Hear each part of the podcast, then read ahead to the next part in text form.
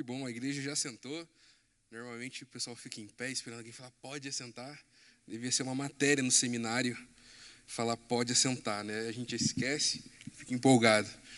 Amém, igreja? Graça e paz? Amém. Vamos dar continuidade à nossa série de mensagens, precursores. Tenho mais um aviso, só antes de entrar na mensagem. As EBDs vão voltar de maneira presencial a partir desse domingo. Então, quem aí já foi na EBD, erga a mão. Bastante gente. Então, é onde a gente sempre fez, ali no anexo, naquela sala principal ali chegando. Vai ter amanhã uma plaquinha sinalizando. E nós vamos voltar e tem sido um tempo muito bom. Muito além da expectativa, além das minhas expectativas que eu tinha para a EBD, com certeza elas foram supridas e tem sido um retorno incrível da parte de vocês. Então a gente vai dar continuidade no presencial. É bom ali online, sim, pelo conforto, mas Deus tem separado algo também especial para o presencial. Então eu conto com vocês amanhã, 9 horas da manhã, ali no anexo. Então, depois da mensagem, compartilhem nos seus stories, avisem as suas células, para que a gente gere esse engajamento para que seja amanhã um tempo muito bom. A sala é grande, vai dar para tranquilamente é, ficar espaçado e fazer realmente é, aprender mais do Senhor. Então, eu te convido, adolescente, até 18 anos, uh, se você é jovem, fala, Tiago, eu quero muito para CBD, me procura no final é, e a gente vai conversar mais sobre isso. Então, vamos entrar no tema da mensagem, precursores. Todo precursor ele precisa ter dois olhares a respeito sobre o mundo. O primeiro é a realidade de que ele vive e a segunda é a realidade de que Deus, o que Deus tem para aquele tempo que ele vive. Na mensagem passada, nos profetas, foi muito mais claro essa linguagem que a gente trouxe. A gente pegava os profetas menos conhecidos e sintetizava, mostrava e contextualizava a mensagem para os dias de hoje. E os precursores também é dessa forma. E entendendo o que Deus tem para a nossa geração, é assim que nasce toda a mensagem, toda a série de mensagens aqui do M-Role. Só para você ter, nossa, da onde é que vem cada série, maneira, da onde que tirou, não é do além, não é do acaso. Se reúne a equipe, eu, o pastor Jefferson, o pastor Dani, o Mateus, e a gente discute aquilo que Deus está falando com a gente e aquilo que Deus quer fazer.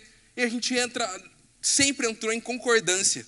Isso mostra alinhamento daquilo que o Espírito Santo quer fazer na nossa geração. E dessa série de mensagens não foi diferente. Nós nos reunimos e na série de mensagens, a próxima, entendendo o dia 22, o que Deus ia dar, eu dei a sugestão do nome de precursores. E quando eu dei a sugestão do nome, automaticamente o Espírito Santo já falou sobre quem eu iria falar. Então, para relembrar, na, no primeiro, na primeira mensagem, nós pregamos da cruz ao Pentecostes com o pastor Daniel. A segunda, movido pelo santo, pelo santo Noé, o pastor Jefferson pregou sábado passado. Depois dessa mensagem, você que está aí online, eu te convido a você voltar lá. E você que está aqui presencial, volte, seja alimentado mais de uma vez por essa mensagem. A gente também aprende pela, pela repetição. Então, aprendendo, você vê que Deus vai falar coisas diferentes. Eu tive essa experiência em relação à mensagem passada. Pareceu que foi duas mensagens totalmente diferentes que foram pregadas. Deus me falou uma coisa aqui, durante a semana falou outra coisa. Fiquei, ué, tem que ver mais uma vez que tem algum mistério. Então, eu te convido a você sempre voltar nas séries de mensagens, porque é, vai fazer muito mais sentido a construção. A ideia de ser uma série é construir algo. E às vezes a gente esquece onde a gente constrói. Então, se a gente sempre recapitular, a gente vai conseguir é, construir algo realmente sólido que vai incendiar a nossa mente, mas também o nosso espírito. Amém? Então vamos para a palavra. Primeiro está lá em Isaías 43. Eu vou ler na NVI. Você pode abrir aí, você que gosta de anotar. O nome da mensagem é Propósitos Eternos. Eu sou muito ruim de escolher mensagem, nome de mensagem. Eu aprendi isso escolhendo o nome dessa mensagem e tenho misericórdia do nome. Mas Deus me deu de maneira clara, então vá pela experiência que Deus deu. É... Ah, tá, beleza. Obrigado, Alberto. Isaías 43. Alguém grita: preparem no deserto um caminho para o Senhor, abram ali uma estrada reta para o nosso Deus passar. E agora nós vamos para João 1. Então, um bom ouvir o barulho de papel. Essa geração raiz. Também na NVI eu vou ler. Eu vou ler a partir do 15. Beleza? Todos acharam? Amém? João disse o seguinte a respeito de Jesus: Este é aquele quem eu disse, ele vem depois de mim, mas é mais importante do que eu, pois antes de eu nascer ele já existia. Porque todos nós temos sido abençoados com as riquezas é, do seu amor com as bênçãos e mais bênçãos. A lei foi dada por meio de Moisés, mas o amor e a verdade vieram por meio de Jesus Cristo. Ninguém nunca viu Deus.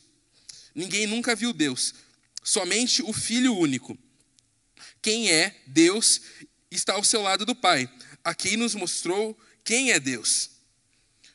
Os líderes judeus enviavam de Jerusalém alguns sacerdotes levitas para é, perguntarem a João a quem ele era. E João afirmava, chamando: Eu não sou o Messias.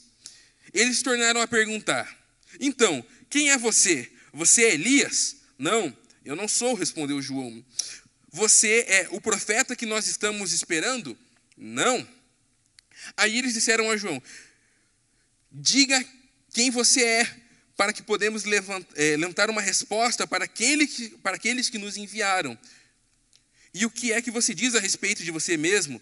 João é, respondeu, citando o profeta Isaías: Eu sou aquele que grita, assim no deserto, preparem o caminho para o Senhor passar. Amém? Vamos fechar nossos olhos, vamos orar.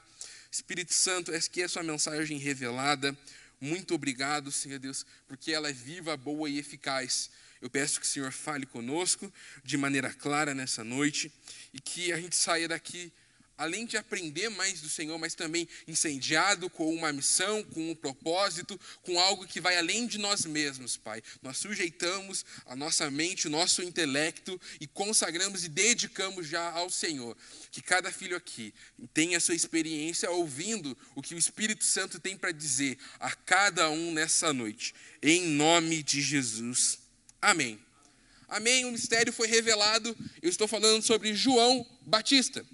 Então ele é o precursor que Deus me deu na hora que eu falei o nome da mensagem, Deus deu estralo e falou assim, ó, é ali, estalo, não estralo. estalo e falou, é sobre ele que você vai falar.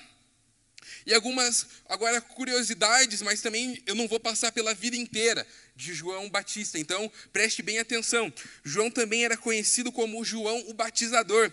Batista não é sobrenome, como tem gente aqui que tem sobrenome de família Batista ele era conhecido por batizar, então por isso veio o nome Batista. Então o nome dele é João, a gente que chama de João Batista. Filho dos sacerdotes Zacarias e Isabel. Tinha um certo grau de parentesco com Jesus. Esse grau ele não é, é estipulado. Muita gente disse que ele era primo de Jesus, mas não dá para cravar o que João era exatamente de Jesus. Só sabia que havia uma parte, parte de mãe de Jesus ali com Isabel, havia assim, é, é um grau de parentesco. Jesus era um pouco mais velho que João, porque diz que quando ele nasceu, Jesus já, é, já havia nascido, então há quem diga que é cinco meses de diferença de um para outro. Então, João Batista é bem paralelo a Jesus. Ele ficou cerca de três anos pregando no deserto. Ele foi aquela é, responsável ali na história por batizar Jesus. E Agora, indo para a parte mais trágica da vida de João Batista, a filha do rei, do, do rei Herodes coagiu o rei, pedindo para que João morresse.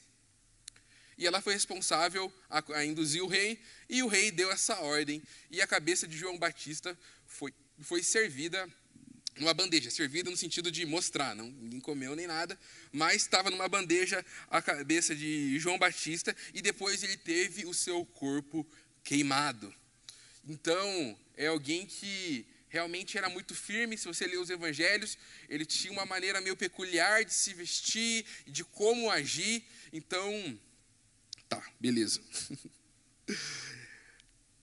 E João era considerado, isso é o principal, João é considerado o último profeta messiânico, ou seja, é o profeta que na sua profecia ele já apontava para Jesus. Muitos profetas no Antigo Testamento, como Jeremias, e outros profetas, eles falavam, profetizavam sobre as coisas que estavam acontecendo naquele tempo. Mas alguns profetas se chamam messiânicos porque eles apontavam para Jesus. Isaías é considerado um profeta messiânico. Daniel é um é profeta também considerado messiânico, porque nas cartas já havia apontamento para Jesus e para aquele tempo. Então, por isso que eu comecei com Isaías 40, para você ver que lá no Antigo Testamento, já havia relatos daquilo que iria acontecer no novo. Isaías já foi um precursor profético de anunciar que Jesus estava vindo.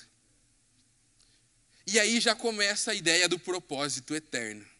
Muitas coisas que nós vamos profetizar, provavelmente nós não vamos ver acontecer.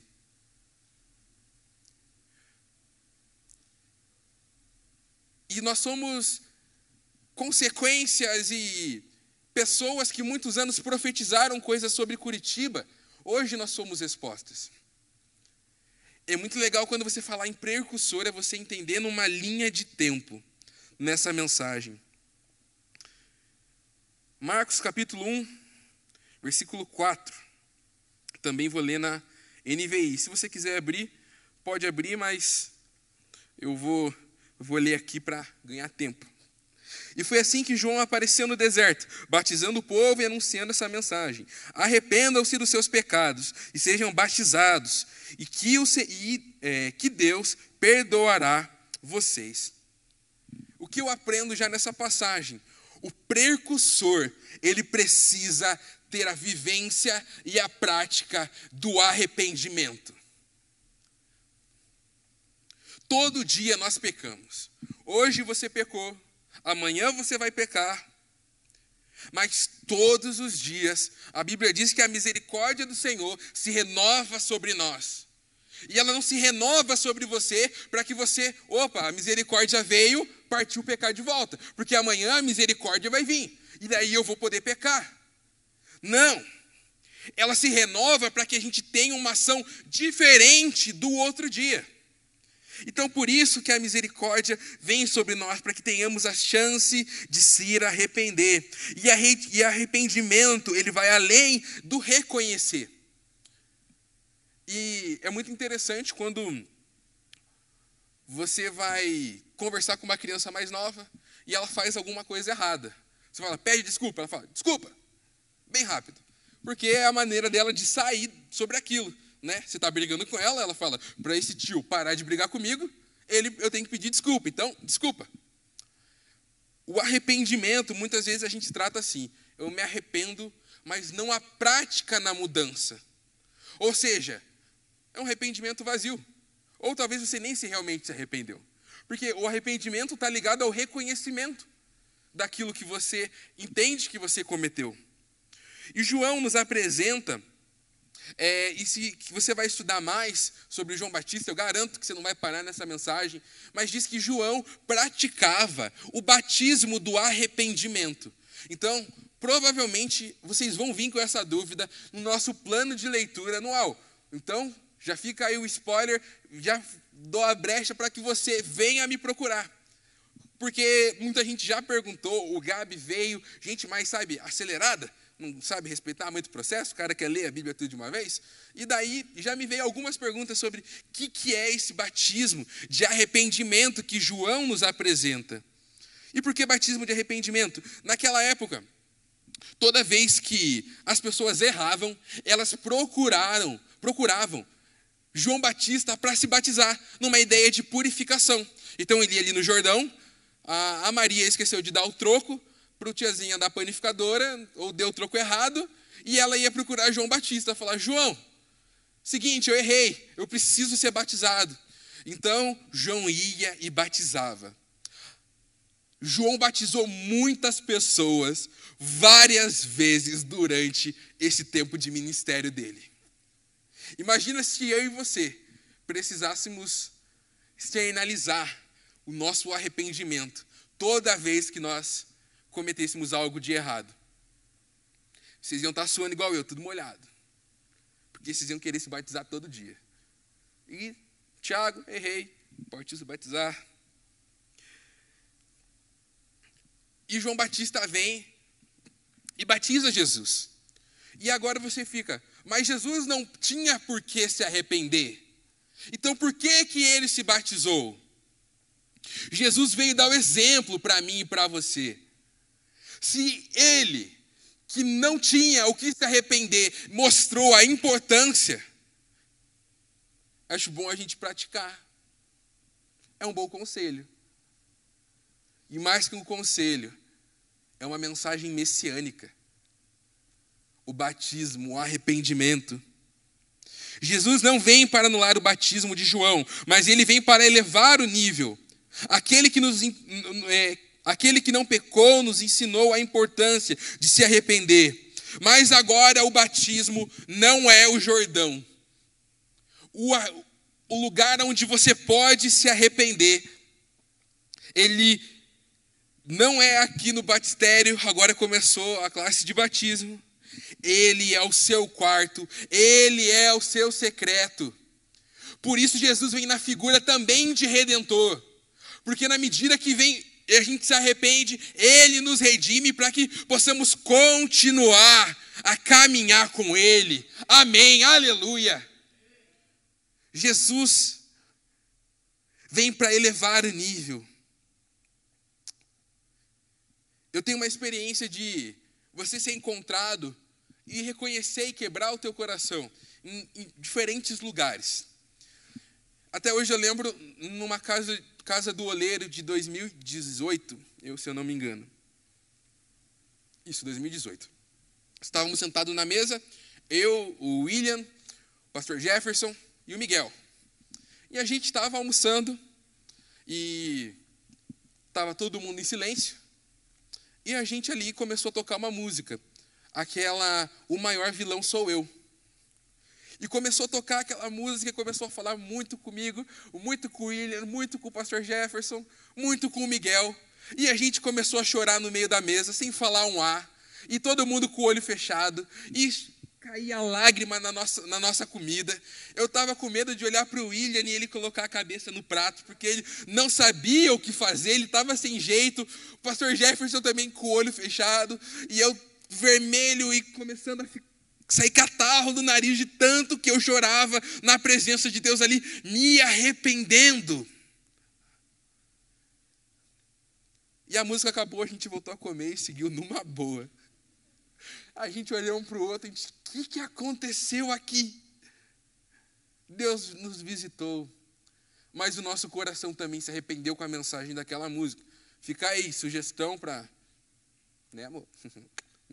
Jogar lá no. Sugestão para a galera, música do dia. Você que está acompanhando aí o Insta do M-Role, todo dia tem lançado músicas para que você seja edificado de tudo que é gosto de verdade, inglês, português, daqui a pouco vai ter espanhol e por aí vai, porque é muito, muita benção. Então, fica aí ligado na nossa rede social para que você também seja edificado com os louvores. Mas o que eu entendo, indo um pouco mais a fundo, a respeito do arrependimento, é que não há avivamento sem arrependimento. E aqui eu quero que você preste muita atenção. O Espírito Santo me acordou muito nessas madrugadas para me falar uma coisa eu quero trazer para vocês. Não chegue no dia 22. Para quem não estava, para quem não sabe, dia 22, culto de Pentecostes. Nós vamos terminar essa série e vai ser aquele dia com programações. Vocês vão ficar mais por dentro da rede social, não vou me atentar agora. Não chegue o dia 22 sem lágrimas nos olhos, sem um coração quebrantado. Porque Deus vai fazer algo incrível nesse lugar. Se arrepender, ser redimido é tão sobrenatural quanto as curas, a multiplicação, é, a multiplicação de alimentos e outros milagres. E agora eu estou te dando essa dica assim de, de irmão mesmo. Não chegue dia 22 aqui sem estar quebrantado, sem vir de casa com o coração preparado. O arrependimento prepara a terra do nosso coração para que a gente receba tudo aquilo que o Espírito Santo tem para fazer. A pior coisa, uma das piores sensações que eu já tive na minha vida, e provavelmente você já teve, é estar tá no meio de um mover sobrenatural e você com a consciência pesada por causa do seu pecado. Você olha, irmão, mandando aquela rajada, o outro irmão do teu lado você não vê porque ele está caído, o outro conta um testemunho, o outro é curado. E você sabe que você está mal porque você não se acertou com o Senhor. E aquele tempo do mover onde era para você estar tá recebendo, você na verdade está se lamentando. Para você que vier com o coração assim, eu vou te preparar de uma forma. O Espírito Santo se apresenta como o consolador. Então ele vai te consolar. Você vai ter uma experiência com ele.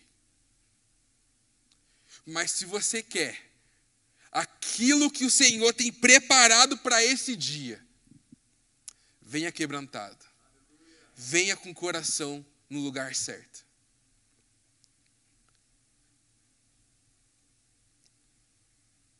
E isso eu já senti muito, de querer acessar a presença e me sentir mal. Retiros, quantas vezes em retiros, nosso primeiro dia tem que ser uma mensagem do quê? Quebrantamento e arrependimento. Para que todo mundo esteja no mesmo nível, para que a gente dê continuidade. Eu sonho que isso vai acabar. Vai chegar todo mundo muito louco. E Deus vai se manifestar. Quando a gente estuda sobre grandes avivamentos, um dos aspectos que ocorrem, além da mudança de cultura, é a salvação. E não existe salvação sem reconhecimento e sem arrependimento. Tiago 4,8, não precisa abrir, diz assim: aproximem-se de Deus, e Ele se aproximará de vocês.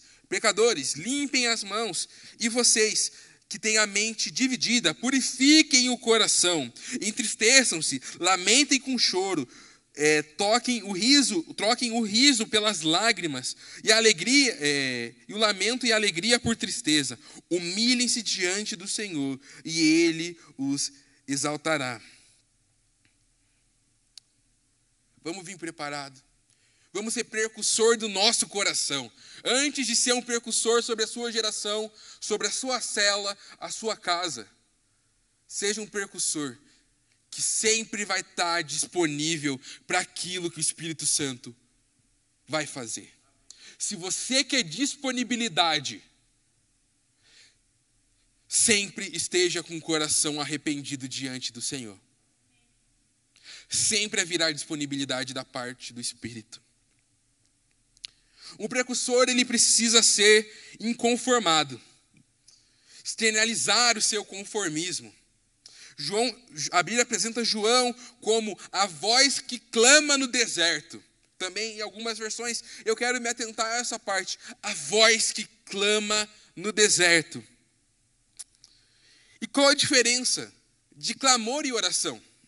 Por que, que ele não era a voz que ora no deserto? Por que, que a Bíblia nos apresenta dessa forma? Já parou para pensar? Ou já parou para pensar que nem toda todo clamor é uma oração, mas nem toda oração é um clamor? Como assim? Vamos lá. O clamor ele tem ligado a uma intensidade, a uma ideia de protesto, petição, algo que você faz de maneira forte e contínua. A oração é para o seu relacionamento com o Senhor.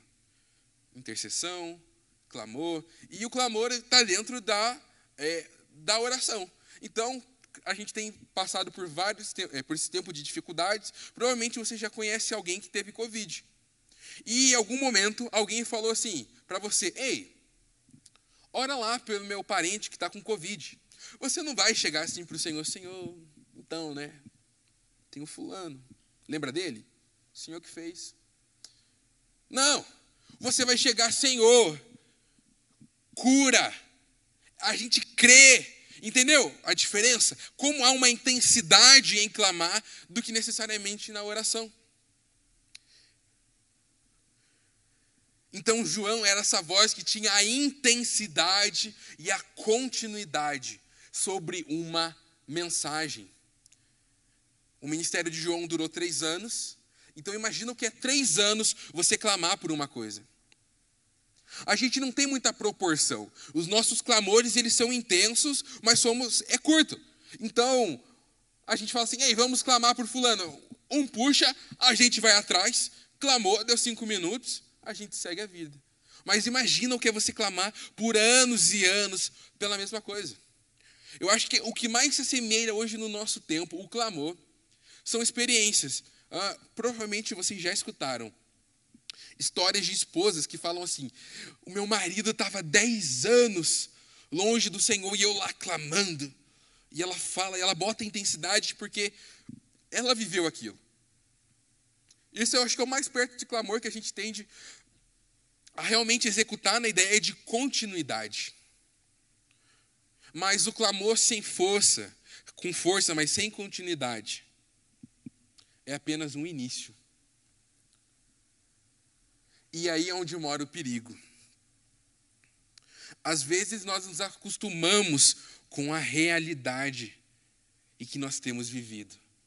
E a gente perde a importância do clamor. Não é uma crítica isso que eu vou fazer. Mas a gente se reinventou muito nesse tempo de pandemia. E talvez no primeiro mês, quando as igrejas fecharam, nós tínhamos um clamor muito mais forte.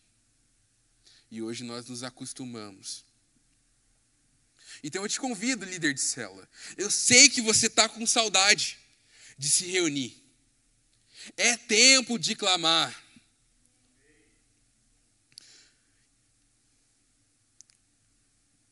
O inconformado precisa ter essa sensibilidade. O mundo não vai clamar. O mundo clamou por uma vacina. A vacina saiu. E as coisas parecem que pioraram quando ela saiu. A igreja tem a resposta em seus lábios, e é o clamor. Muitos chamados são dados mediante a inconformidade. Então, aquilo que você vê e vive, que você fala, cara, não está certo isso. Não está certo ter gente passando fome. Não é gente, o inverno está chegando. Então não é certo ter gente. Só que nosso coração, a gente para na, na, na esfera do inconformismo. A gente dá o primeiro passo e nós falamos, estamos inconformados. Yes, acabou. Quando na verdade não. A minha inconformidade tem que me levar a novos passos. E o clamor tem que estar presente. Em meio a esse tempo, Deus vai revelar muito chamado. E às vezes o seu chamado vai ser clamar por um propósito que talvez você nunca, nunca vai ver acontecer. Está preparado? Você está disposto para ser esse precursor? Alguém que clama, alguém que tem intensidade, continuidade, para que o Senhor opere. Talvez o motivo do seu clamor vai ser aquilo que vai destravar o seu chamado. E olha que incrível, eu quero dar uma direção. A gente não sabia, o Dani que me deu esse norte ontem e tudo fez sentido. Para que você que acompanha a nossa live, acessa lá. Nós estamos em tempo de jejum e o direcionamento foi para que às 11 horas da noite nós estejamos orando por aquilo. Mas eu quero elevar o nível. Que às 11, haja clamor. E vai haver continuidade. Amém? Eu creio. Haverá continuidade.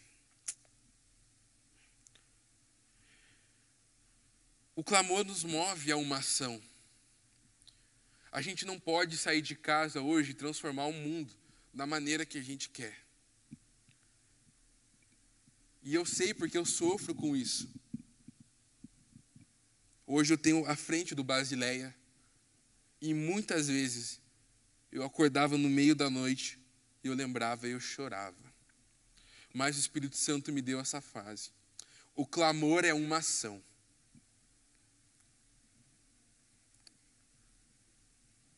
Vamos se movimentar.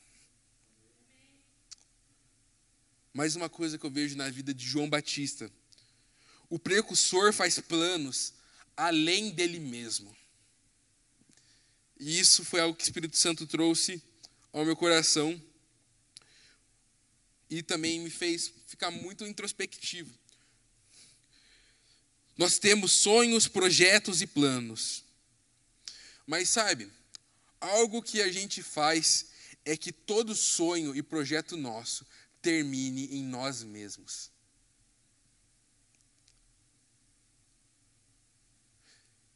Você vai ser um eterno precursor até que Jesus volte. A vida é feita de vários precursores. E o precursor muitas vezes não é reconhecido. A minha experiência antes de estar aqui no ministério foi numa empresa.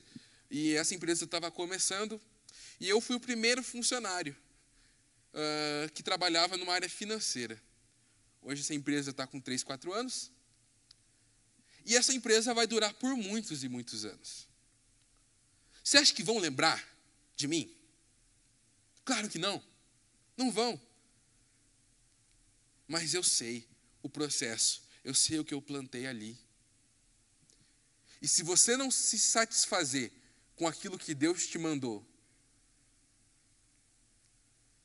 seu propósito, seu coração está contaminado. Nós somos eternos precursores.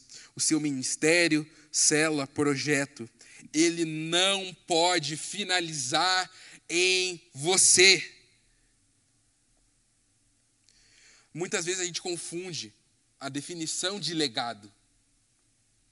Mas também, você deixar um legado é você finalizar muita coisa em você mesmo.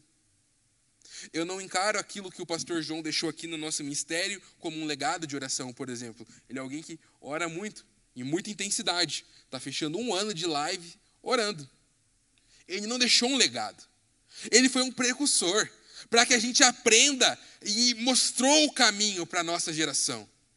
Por isso que eu quero, meu Instagram, lá no, na bio, tinha lá, legado em construção. O Espírito Santo falou, arranca isso do teu Instagram, Cotoco. Falei, beleza. Tirei, porque eu entendi que eu sou um precursor. O legado não vai acabar sobre mim. E eu tenho esse desejo sobre essa geração, para que não acabe em você.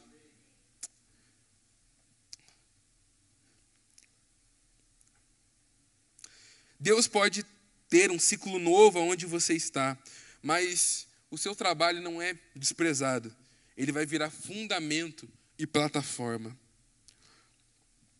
João sabia que aquilo que ele estava fazendo era só o começo de algo maior. E que ele mesmo diz: Eu não sou digno de receber, eu não sou digno de nem calçar as sandálias dele. Um precursor tem o seu projeto revestido de eternidade quando ele visa a glória do Senhor. Nós somos resultados, igual eu disse, de muitos precursores que vieram antes da gente. E às vezes precursores nem de maneira espiritual. Você com certeza já pensou isso. E a gente não vai ter resposta. E se alguém tivesse, manifesta.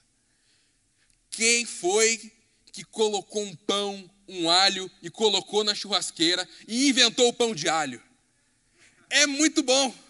Mas a gente não sabe o cara que criou o pão de alho. Ele foi um precursor de algo muito bom. E a gente não entende quem foi o cara que inventou.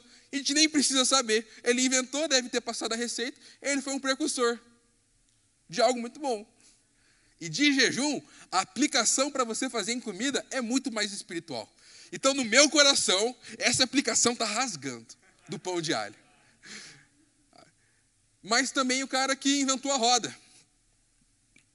Você pensou que ele ia ter. Ele, ele imaginava, ah, vai evoluir, vão existir carros, engrenagens, enfim, infinidade de coisas. Não. Ele apenas cumpriu, não no propósito, não no chamado, mas ele simplesmente foi o precursor de uma ideia. E precursores de ideias têm que entender a sua ideia, nos dias que a gente vive hoje, ela nunca vai ser 100% original. É muito difícil. Tudo que você sonhar, alguém provavelmente já pensou. Você pode ter uma visão diferente, mas com certeza alguém já pensou. Antes, meu primeiro trabalho e sonho que eu tinha ter, que eu queria ser, uh, sei lá, novinho, 10, 12 anos, acho que foi até uns 14 aí, uh, era ser cartunista. Eu gostava de desenhar. Eu gostava de ler quadrinhos, então gostava muito disso e gostava de desenhar. Eu pensava assim, eu vou criar um herói original. E eu colocava um poder, já existia. O nome já existia. Ah, mas ele foi picado por uma lagartixa. Cara, existe. Existe. O mais absurdo. E ali eu já comecei a entender. É, a gente sempre se reinventa. E nesse tempo, nós também somos agora, de maneira espiritual, nós somos resultados de muitos precursores na história. Por exemplo, a reforma protestante. Quando Lutero vai e o movimento do protestantismo começa lá. E ele perpetua até pelos dias de hoje. Ele não pensava naquilo ia continuar. Mas agora, indo para o outro extremo, o avivamento de Azusa foi precursor de muita coisa. Em Azusa, ali começou, voltou, na verdade, a manifestação dos dons. Em grande escala, cura, línguas e, graças ao avivamento de Azusa, surgiu a Assembleia de Deus. E ela vem de uma igreja que é, vem dessa experiência. Movimentos históricos foram precursores daquilo que nós somos.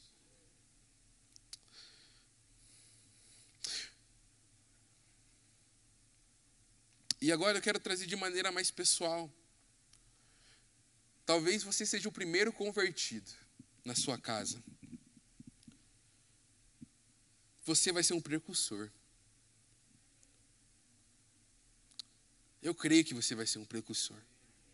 Vai ser uma luta de vida, difícil. Talvez seus olhos não vão ver a mudança. Mas eu acredito que um filho de Deus, até quando morre, ele fala.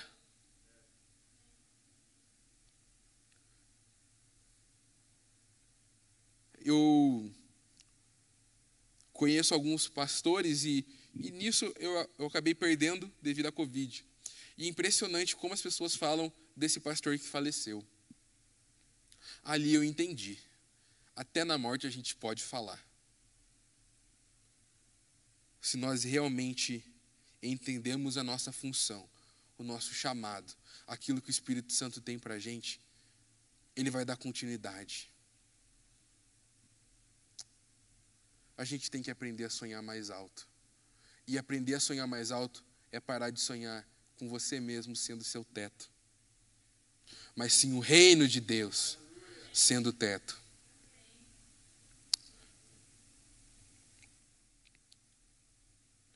Um precursor tem a mensagem do que pregar. E aqui eu quero finalizar. Banda. Um precursor tem uma mensagem.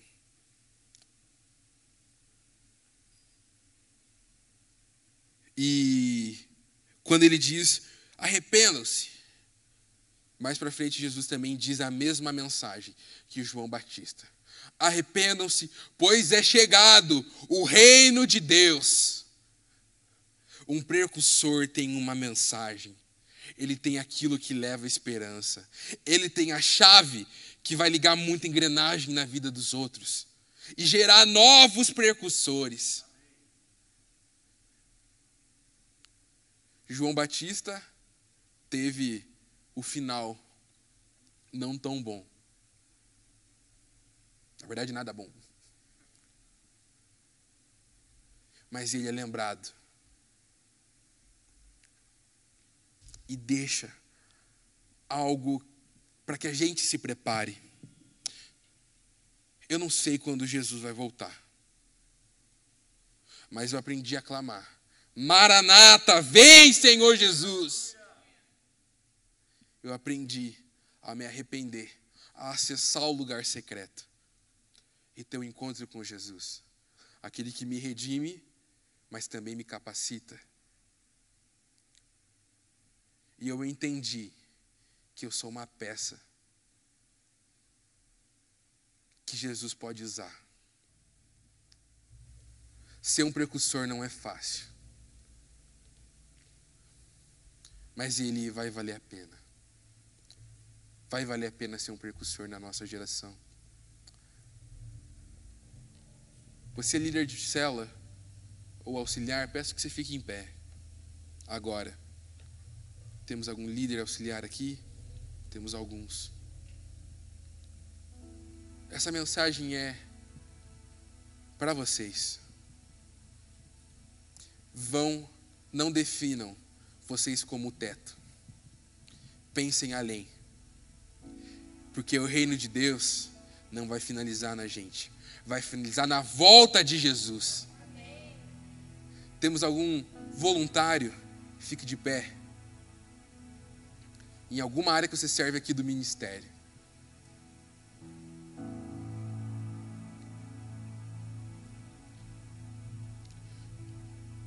Você talvez já pensou, sem mim o negócio não anda. O que eu tenho para te dizer é que anda. Mas eu quero te dizer que você está sendo precursor na vida de muita gente, sem, tá, sem ninguém às vezes estar vendo. A recepção com um abraço, algo pode acontecer. Você foi um precursor na vida de alguém. E agora eu quero perguntar.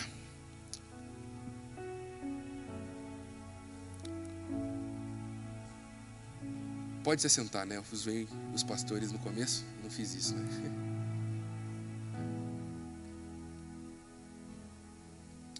Você tem sonho? Você tem projeto?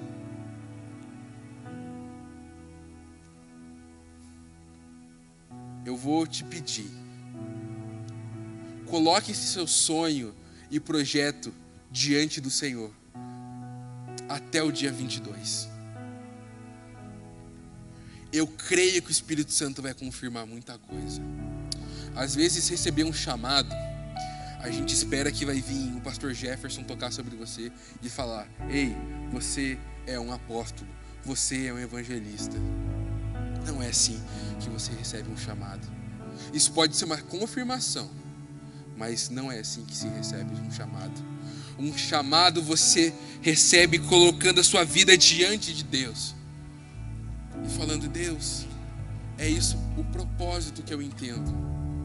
É da Sua vontade? Não é? Não venha para o dia 22 só com as suas expectativas, ou só com quebrantamento. Venha com um bolso cheio de sonhos e apresente diante do Senhor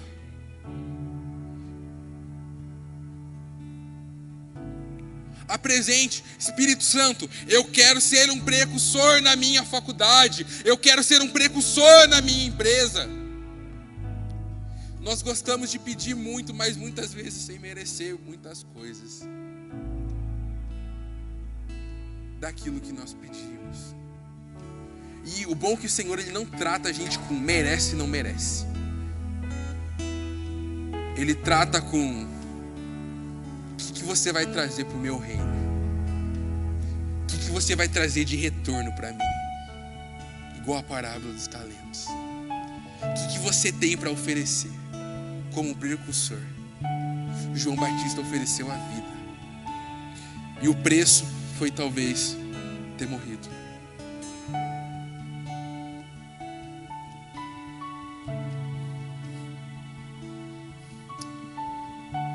Oh Espírito Santo, vem, vem nesse lugar.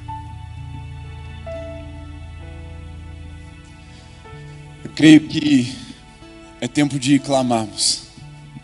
Se você também entendeu isso, tá como resposta ou como uma voz do que clama no deserto.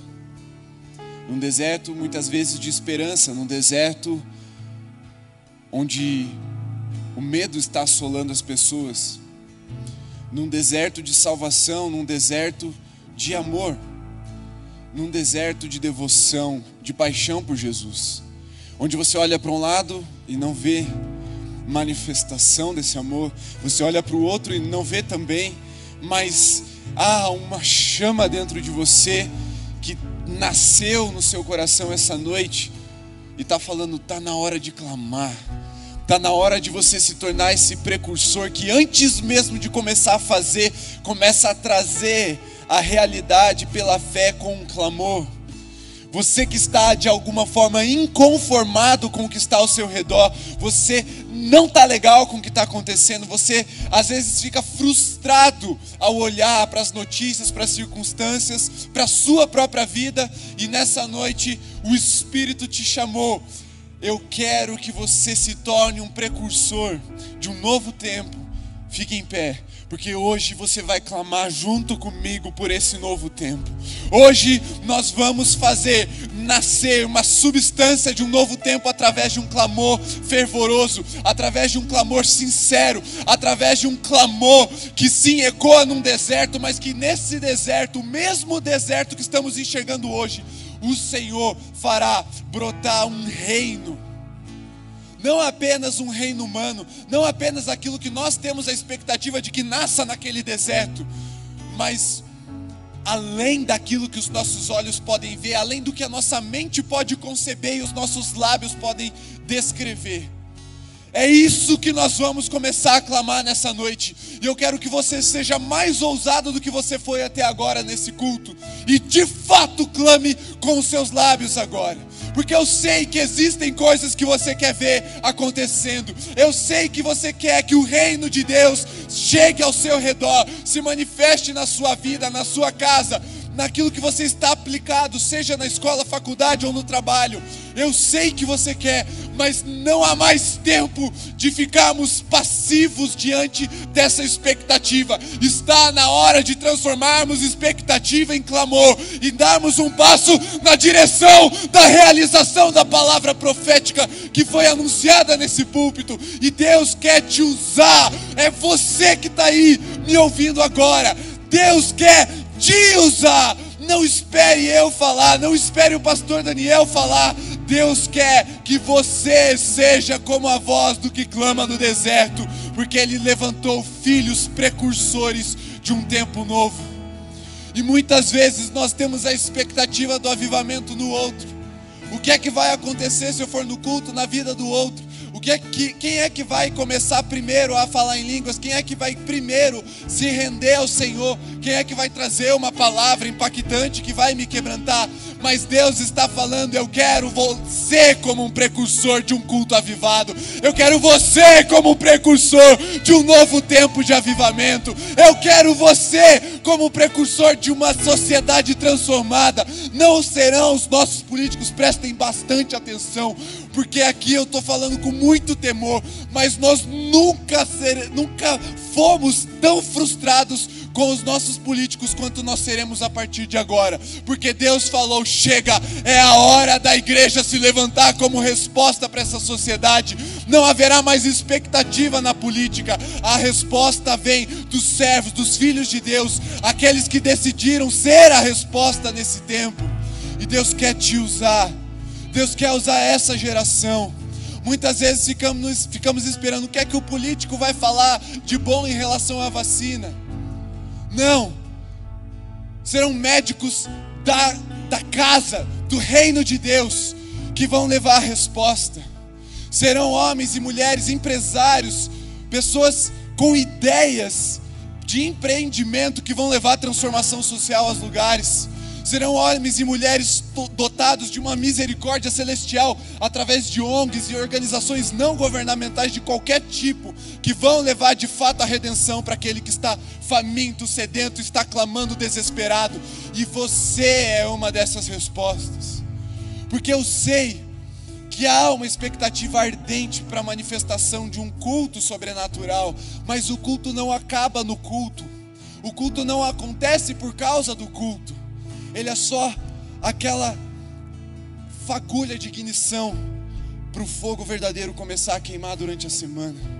Para você ser resposta lá na sua faculdade, porque tem gente morrendo lá. E morrendo a morte espiritual, não só a morte física, a morte eterna.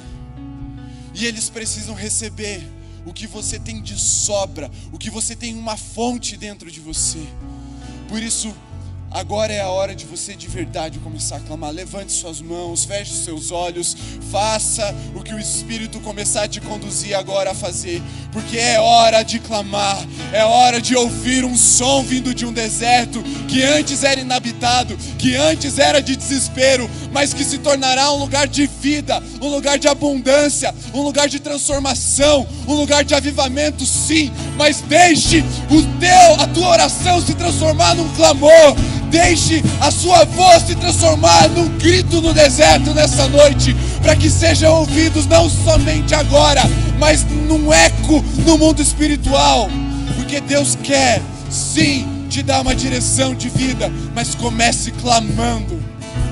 Porque os próximos passos só vêm depois do clamor. Eu quero te convidar a erguer o seu clamor agora. Pense que se Deus estivesse de fone de ouvido, o que você clamaria agora? Como você clamaria agora? Não deixe essa, essa timidez impedir o seu clamor de fluir. Eu quero te desafiar de fato levantar a sua voz agora. Esqueça as pessoas que estão do seu lado. Esqueça que você está cercado de pessoas que você conhece. Pense assim: se eu estivesse num deserto, parecendo que eu estava sozinho, como eu clamaria ao meu Senhor, como eu bradaria aos ventos? Esse clamor que está entalado na minha garganta, no meu coração há tanto tempo. Deixe o Espírito quebrar as correntes hoje nos seus lábios, para que aquela oração tímida, muitas vezes incrédula, muitas vezes mais cheia de dúvida do que de convicção, se torne em clamor e um clamor incendiário, não apenas um clamor incendiado, como o Tiago falou, mas um clamor que gera novos clamores, um clamor que é verdadeiro precursor de um novo tempo. Por isso comece a clamar, Senhor, produz arrependimento na nossa nação, produz arrependimento nos nossos governantes, produz arrependimento lá na minha faculdade, produz arrependimento na minha família, produz arrependimento em mim, Senhor. Começa em mim esse batismo de arrependimento essa noite na tua presença, para que daqui saiam rios de águas vivas, para que daqui fluam novos clamores, Senhor. Fala, fala através de mim, não me deixe intimidar, não me deixa recuar, não me deixa parar, não me deixa desistir. Ah, Senhor, produz no meio do teu povo um clamor, um clamor alto, um clamor incessante, um clamor precursor nessa geração, porque eu sei, Senhor, que descrições exatas do que o Senhor fará aqui no dia 22 vão nascer nesses lábios que eu não consigo nem enxergar por causa da máscara, Senhor. Eu sei que projetos que vão ser consequência desse ato precursor que nós estamos fazendo agora nascerão daqui e, meu Deus, milhões de pessoas serão transformadas, Senhor, porque o teu poder será derramado ali. Porque o Senhor não tem projeto só aqui dentro ou para aqui dentro, Senhor. Eu sei que o Senhor tem levantado verdadeiros líderes nessa nação, verdadeiros homens e mulheres de Deus com tamanha integridade, que o sistema não vai corromper, que as dificuldades não vão desanimar. Um santo temor que os mova até a completude daquilo que o Senhor está derramando nessa noite. Dons não apenas para serem vistos e manifestados no culto, mas principalmente para revelar a tua glória e o teu poder, porque o Evangelho é isso, Senhor. Não são palavras de convencimento humano, são palavras, mas acompanhadas de poder e demonstração de poder, e que esse poder seja visto, Pai, no trabalho, na profissão, na faculdade, nos relacionamentos, Pai, porque eu creio que o Espírito Santo é grande demais para ser contido por paredes o Espírito Santo é grande demais para ficar contido numa vida unitária. Mas eu sei que o Senhor derrama até transbordar e incendiar os que estão ao nosso redor. Por isso que seja assim, uma geração incendiada, mas uma geração incendiária. Aqueles enviados por ti para cumprir chamados, propósitos específicos que nesse tempo, Pai, em que estamos preparando a terra, o Senhor mesmo do céu plante verdadeiras ideias empreendedoras que vão gerar transformação na nossa sociedade. Pessoas deixarão de sofrer porque o Senhor está plantando ideias nesse tempo aqui, nesse lugar, nessas vidas, Senhor, em nome de Jesus. E também resgatando, Pai, aqueles sonhos, aqueles projetos que um dia foram deixados para trás. Vai resgatando, o Espírito Santo sopra, sopra. Cumpre aquela promessa de Jesus que o Espírito nos faria lembrar. Eu clamo agora por um derramamento de, de lembrança, Senhor.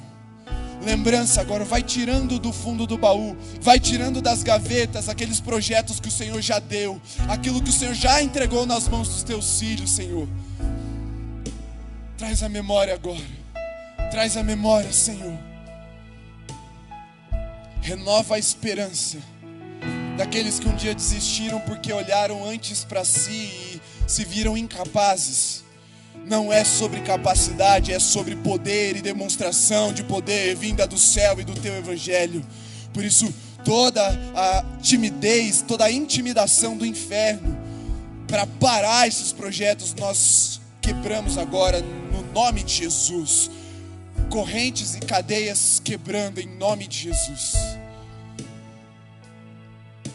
Veremos, Pai, a tua glória nesse lugar. Sim. Viremos até aqui com o coração tão cheio de expectativa e tão vazio de nós mesmos, Senhor. Estaremos prontos para o teu derramar. Não sairemos apenas com consolo. Eu consigo ver isso, Senhor. Mas eu clamo também para que isso não, não se restrinja a nós. Nos ensina a transmitir esse fogo, essa expectativa, esse clamor dos nossos lábios e do nosso coração aos lábios e ao coração daqueles que estão ao nosso redor também. Seja assim, Senhor, no nome santo, poderoso de Jesus. Amém. Amém. Vou pedir que todos fiquem em pé se vocês puderem. Nós vamos adorar para encerrar nosso tempo de culto.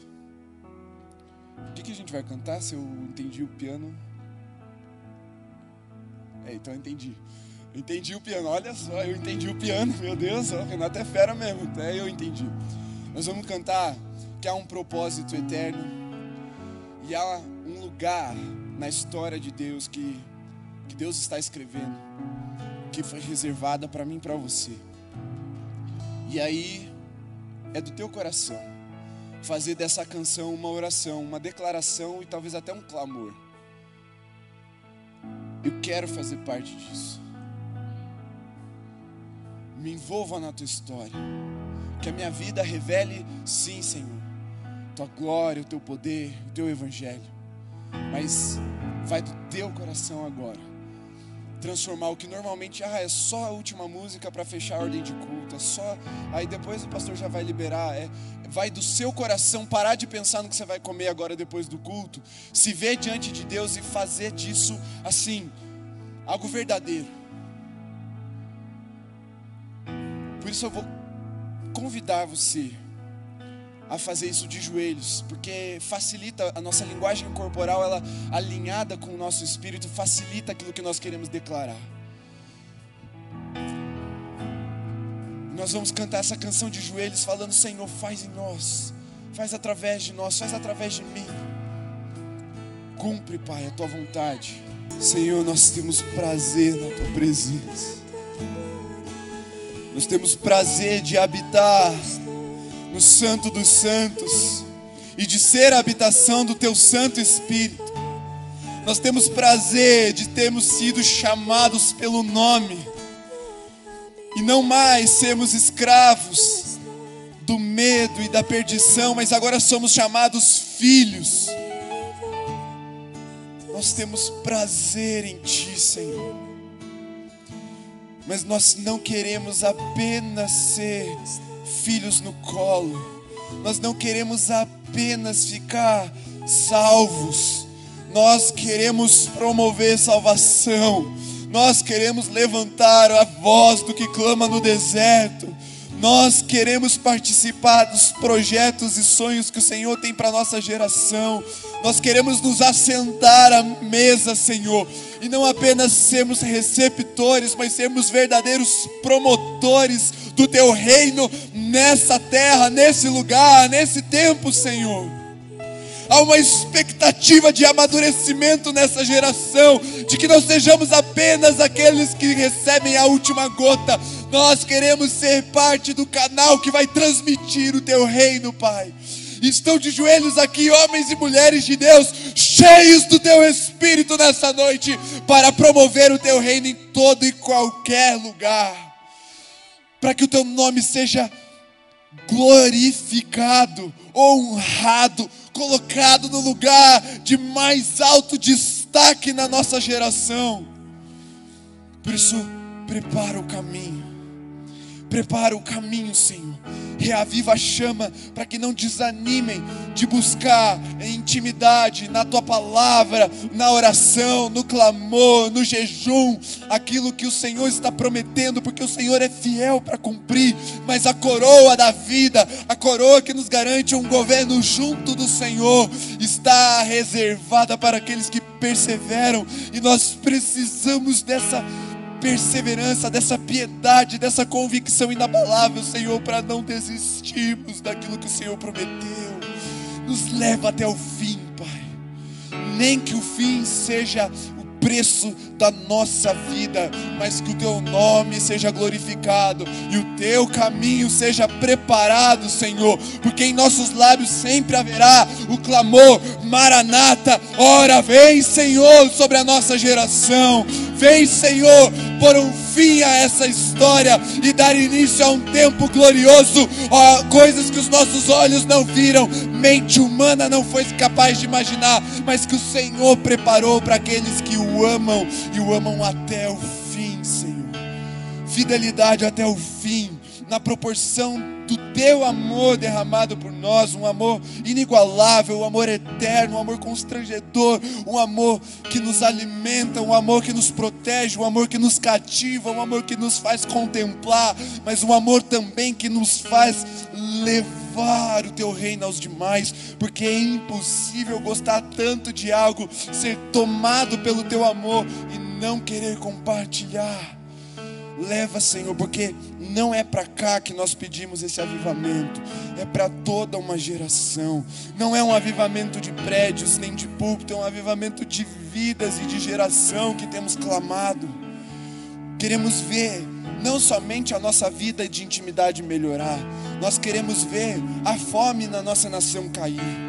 Não queremos ver apenas a nossa leitura bíblica aumentar, nós também queremos ver o índice de criminalidade despencar na nossa cidade.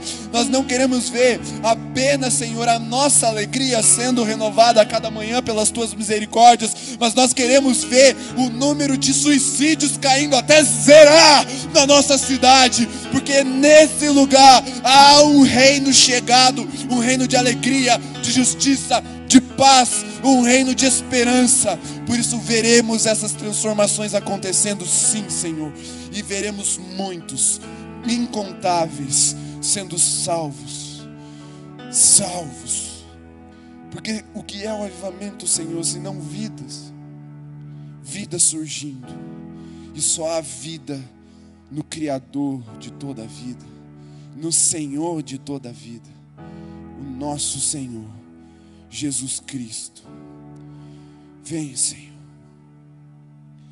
Usa-nos em qualquer lugar, qualquer lugar, contanto que o nosso nome seja esquecido e o seu nome seja glorificado. Usa-nos em qualquer lugar para a tua glória, por teu louvor, em nome de Jesus. Amém. Aleluia. Eu quero agora fique em pé. Quero fazer a bênção final com você em pé. Porque ah, se 22 é bom hoje, já deu uma ideia do que vai acontecer no dia 22. Porque os espíritos nossos, né? Falando, os nossos espíritos estão quebrantados. Há espaço já no coração para a manifestação do que Deus quer derramar. Coloque suas mãos assim. Que o amor de Deus, nosso Pai, a graça de Jesus, o Senhor, o consolo e o poder do Espírito Santo seja sobre você, sua casa, sua família, toda a igreja de Jesus, reunida aqui hoje, mas também nos lares em toda a terra, hoje, para sempre. Amém. Amém. Você pode se assentar. Nós vamos despedir vocês por áreas para a gente evitar aglomeração. Eu me despeço de você que está em casa. Deus te abençoe, meu querido. Muito obrigado por nos acompanhar até aqui. Que você tenha recebido a mesma manifestação que nós recebemos aqui. Que seu lar seja inundado nessa noite. Vá em paz. Deus te abençoe.